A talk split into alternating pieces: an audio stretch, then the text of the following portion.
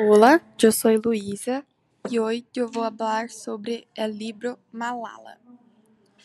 Solo nos damos cuenta de la importancia de nuestra voz cuando nos silenciamos.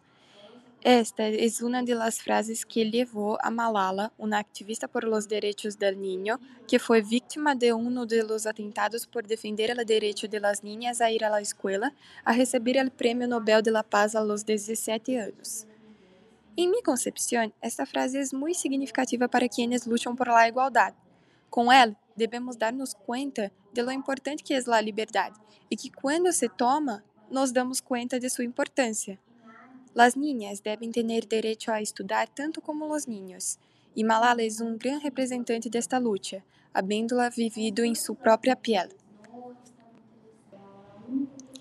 Foi um dia triste para todos em minha casa, especialmente para mim. La prohibición de las niñas en la escuela me impidió realizar mis sueños, limitó mi futuro. Si no estudiara, que tipo de vida tendría?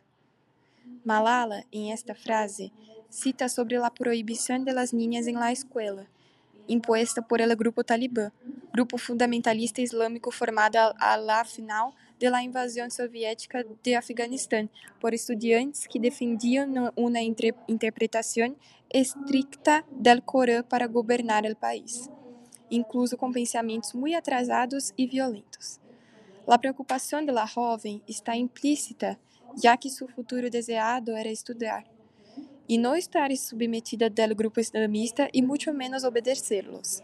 El 9 de outubro de 2012, a la edad de 15 anos, Malala regressava lá em autobús quando foi detenida por membros do Talibã que subiram a bordo e perguntaram: Quem é Malala? Nadie respondeu. Pero uno de los terroristas la reconheceu e le disparou três tiros em la cabeça. Afortunadamente, Malala sobreviveu ao ataque e se convertiu em la pessoa mais jovem em receber o Prêmio Nobel de la Paz e atualmente estuda em la Universidade de Oxford.